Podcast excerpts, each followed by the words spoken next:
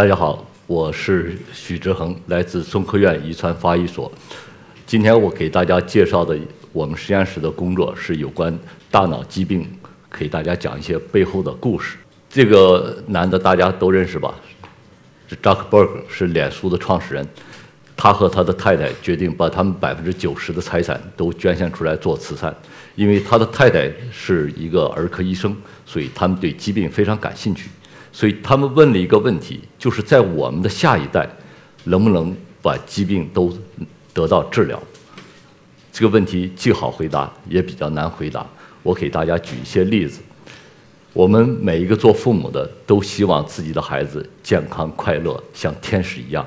我们左图这个图像是我们胎儿在十周的时候拍的照片，你们可以看他这个纯洁无瑕的眼睛，真是天使一般的。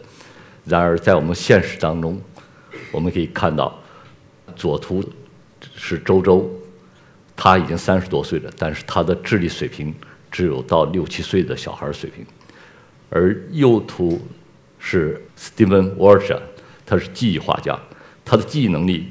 匪夷所思，后面这张图是他坐了直升飞机，在一个大城市里面兜了一圈回来完全靠记忆把这张整个城市的画面给画下来。但是现实当中，他是一个自闭症患者，他的社交能力、语言能力都有问题。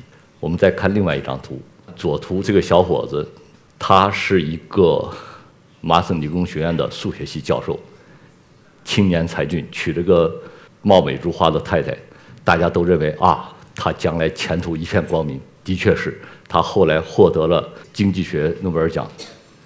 然而，在他从结婚以后的几十年，他一直被精神分裂症所折磨着。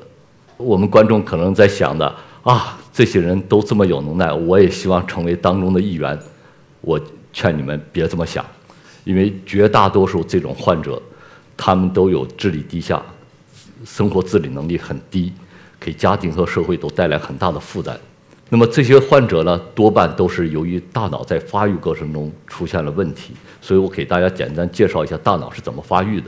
那么我们这张图里面粉色的部分，是我们大脑在早期发育的时候一个雏形。那么我们把它切开之后呢，看里面是空的。那么这个壳周围呢，只有几层细胞。这个细胞呢，就叫神经干细胞。那么我们整个大脑呢，就是由神经干细胞发育而来。那么大脑里面主要起作用的细胞是什么呢？神经元。那么神经元呢，包括胞体、树突还有轴突，也就是我们红色箭头标的这些结构。那么它是起什么作用呢？它就是把神经元的信号传递到另外其他的神经元，来控制其他人神经元的活性，或者传递到其他的组织器官，来控制组织器官的功能。那么我们大脑呢，里面有大概八百六十亿个神经元。这是一个画面，是一个艺术家画的大脑的局部的图。那么这彩色的丝就是一根根的轴突。那我们的大脑呢，就由这些丝。不断的交织，形成一个非常复杂的网络。那么我们要研究疾病，最重要的是什么？我们要了解它为什么会生这些病。那么要了解它的发病机制的话，那么我们首先要有动物模型。那么我在上面有三个图，是胚胎期的，其中一个是小鼠，一个是人，一个是鸡。那么最左边的这是小鼠，我们可以看在。中早期的时候，小鼠和我们人在大脑发育的时候是非常相像的，所以我们实验室呢和大多数主流实验室一样，我们是用小鼠来做动物模型来研究人类的疾病。那么其中一个疾病我们研究的就是小颅畸形症。那么小颅畸形症的发病率呢，大概是万分之二到十二之间。它的主要症状就是头小、智力低下，还有行为异常。那么目前发现的小颅畸形相关的基因呢，大概有十六个，其中 WDR 六十二和 ASPM 是最主要的两个，占了百分之五十以上。中间的下图，我们做了一个 WDR 六十二敲除的小鼠，大家可以看，这个小鼠的大脑就明显小了。那么在右图呢，我们又给它做了个 CT，大家可以看，CT 描述的是它大脑的一个颅骨的结构。那么在白线以上是大脑，我们可以看，敲除以后，他的大脑就明显减少了。由于在人类里面 WDR 突变的人人呢，他头除了头小以外呢，他还有智力低下，所以我们就想着，小鼠会不会也是智力低下？所以我们就用了一种设设备，就是说检测小鼠的学习记忆能力。那么在左图最右边这，我们把一个小鼠放在一个盒子里面，这个盒子下面有个电击板。那么我们给它两秒钟的短暂的电击之后呢，突然就感觉痛了。那个反应就跟我们人一样，一旦我们人碰到恐怖的事件的时候，第一个反应是什么？赶快趴地上，是吧？不动了，是吧？小鼠也一样。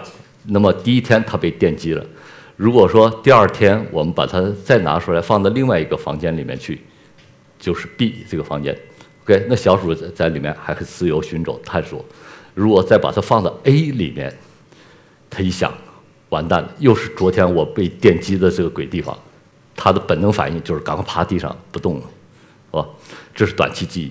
那么我们在测它的长期记忆怎么做呢？就是再过一个礼拜，我们再给它放到这个房间里面 A 这个房间里面。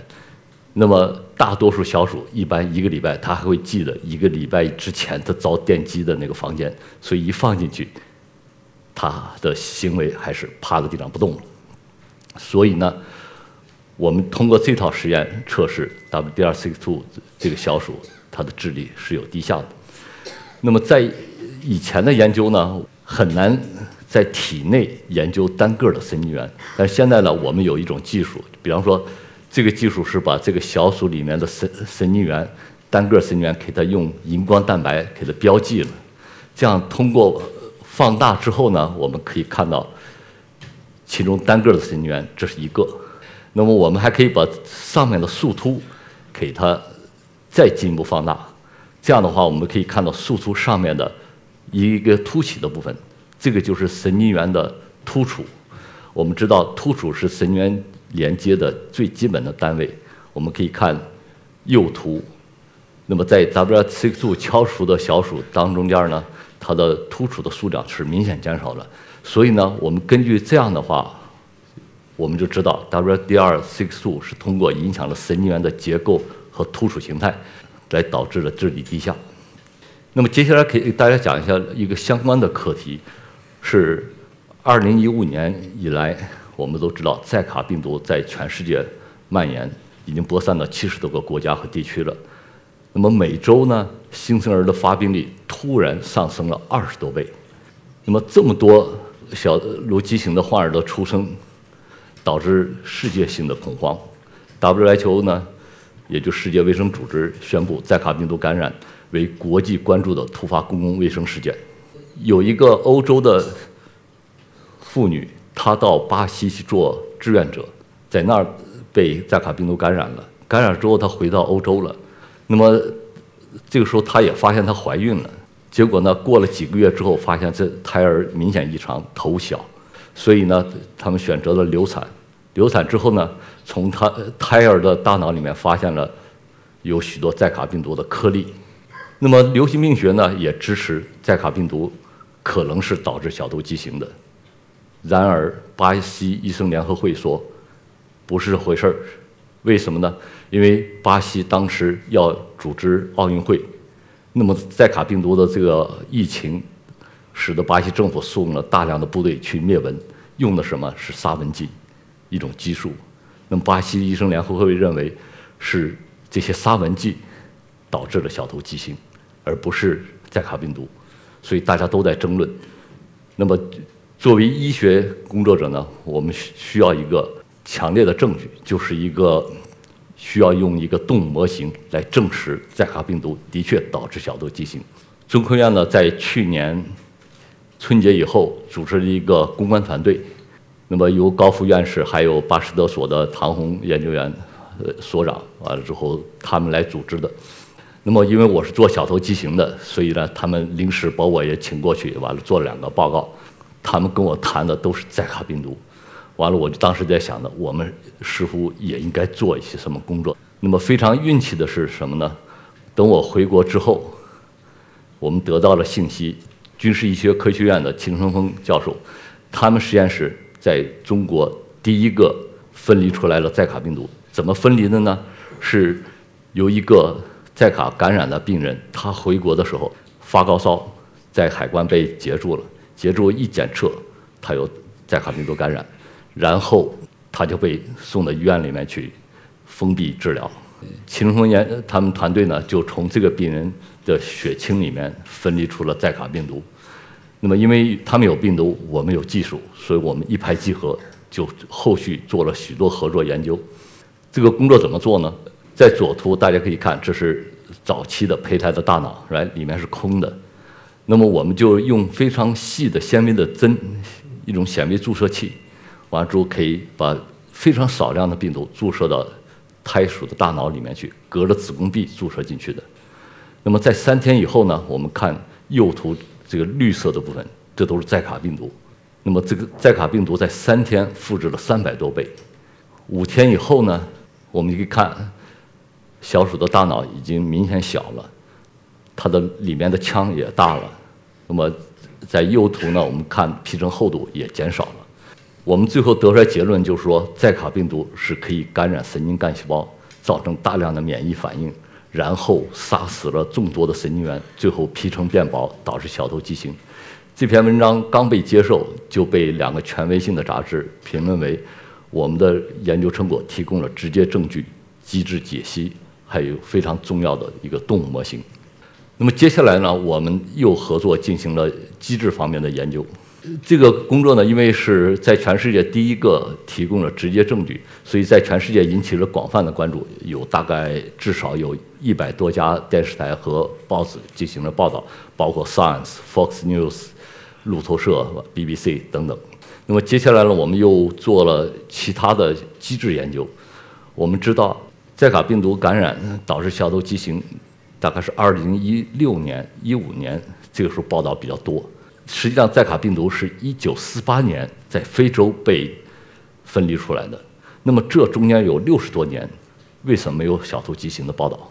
所以呢，我们就选这个时间点，用二零一一年、一零年分离出来的柬埔寨寨卡病毒株和二零一六年分离出来的委内瑞拉族两个进行比较，结果发现是委内瑞拉族能导致明显的小头畸形，而柬埔寨族。并不能导致小头畸形，这就解释了为什么我们在一五一六年以后才发现寨卡病毒可以导致小头畸形。那么这当中间发生了什么呢？肯定有一些突变发生，结果我们就找到其中一个突变，就是 S 幺三九 N。那么我们在柬埔寨猪里面把这个点给它突变了，结果发现这个病毒就可以导致小头畸形了。而且它可以明显的使脑子里面病毒感染的量大大提高，大概十多倍，增加了大量细胞的死亡，导致小头畸形。这个工作非常重要，为什么？它可以给临床提供一些理论指导。也就是说，全世界七十多个国家在有载卡病毒感染，我们需要真正针对的是那些南美猪。如果检测到其他猪的话，我们就可以把它们放掉。哎。因为它们主要的引起的症状也就像感冒一样的，而针对南美猪，我们需就需要把这些病人给它隔离治疗。那么接下来呢，我们又对治疗感兴趣，这是我们找到的世界上第一种能够预防载卡病毒感染，也能抑制小头畸形发生的治疗方式。我们从国外回来的患者身上用了他一点点血清，然后注射到怀孕的母鼠里面。这样的话，这个血清里面有许多抗体，就可以把这个病毒都中和了。这样的话，就可以防止寨卡病毒感染和小头畸形的发生。那么接下来，我们又找到第一种天然的药物，可以用来治疗小头畸形的，是二十五 HC。这是跟 UCLA 陈功红实验室一块儿合作的。那么这种药物呢，不但能抑制载卡病毒感染，也可以防止小头畸形的发生。目前更让我们兴奋的是。我们找到了单克隆的人源性抗体，来防治载卡病毒感染和小头畸形。为什么要用人源性抗体呢？因为这是可以进行大量扩增，可以工业化。所以我们看了这个抗体呢，是能够防止载卡病毒感染和细胞的凋亡。更有趣的是，我们看右下角，这是一窝小鼠在怀孕的中间，我们给它注射了病毒，完了之后，这些小鼠呢，出生后几天就死掉了。而上图呢，是另一窝小鼠，我们给它的妈妈打了一点点抗体，结果全部都能存活下来，而且现在都成长到成年了。除了小头畸形以外，我们实验室还在研究自闭症。那么自闭症的表型呢，主要是社交和语言障碍，另外还有刻板性动作。那我们可以看左图这个小孩，他的喜好是搭搭罐头，他可以把罐头从地上一直搭的比他还高，倒了以后他接着再搭，一天就干这一件事儿。那么中间这小孩呢，他在睡觉的时候总是把喜欢把他的玩具排列成一条线，而且这些玩具的头都是冲外的，谁要去动一下，他就又哭又闹的。那么我们做了一个小鼠的动物模型，大家可以看。这个小鼠里面右下角这个是野生型小鼠，而另外三只在那一直转圈的，这个就是自闭症小鼠。大家可以看，这是典型的刻板性动作。那么研究自闭症呢，有一个问题，因为缺少家系。那么自闭症的小孩呢，因为他们语言社交出现障碍，他们很难能结婚生子。但是即使有家系的话，我们也面临着困难。比方说，我们还在研究的精神分裂症，精神分裂症呢，在病我们人口中大概占百分之一。那么我们找到一个非常好的家系，这个大家族里面有四个精神病患者。那么我们抽取了一部分病人的血清，但是我们需要另一部分家属的血清。当我们派医生和护士去抽血的时候，到了一个农村，结果他们被赶出来了。为什么？中国人讲究的家丑不可外扬。他们不希望别人知道他们家族里面有精神病患者，而这个对我们来研究是什么基因的突变导致他们精神病是非常重要的。有了这基因，我们就可以做动物模型，去研究机制，研发药物，再去测试药物，对我们医学研究实际上是非常重要的。回答前面的问题。我们医学工作者和医护人员做了大量的工作，我们有许多病现在是可以治的。然而，还有许多病，比方说自闭症和精神分裂症，因为我们对它机制、发病机制不是太了解，所以到现在为止还很难治。我们也只能去采取预防的措施。我们希望，不光是我们科研工作者需要好好努力，也希望能得到大众的理解和支持。好，谢谢大家。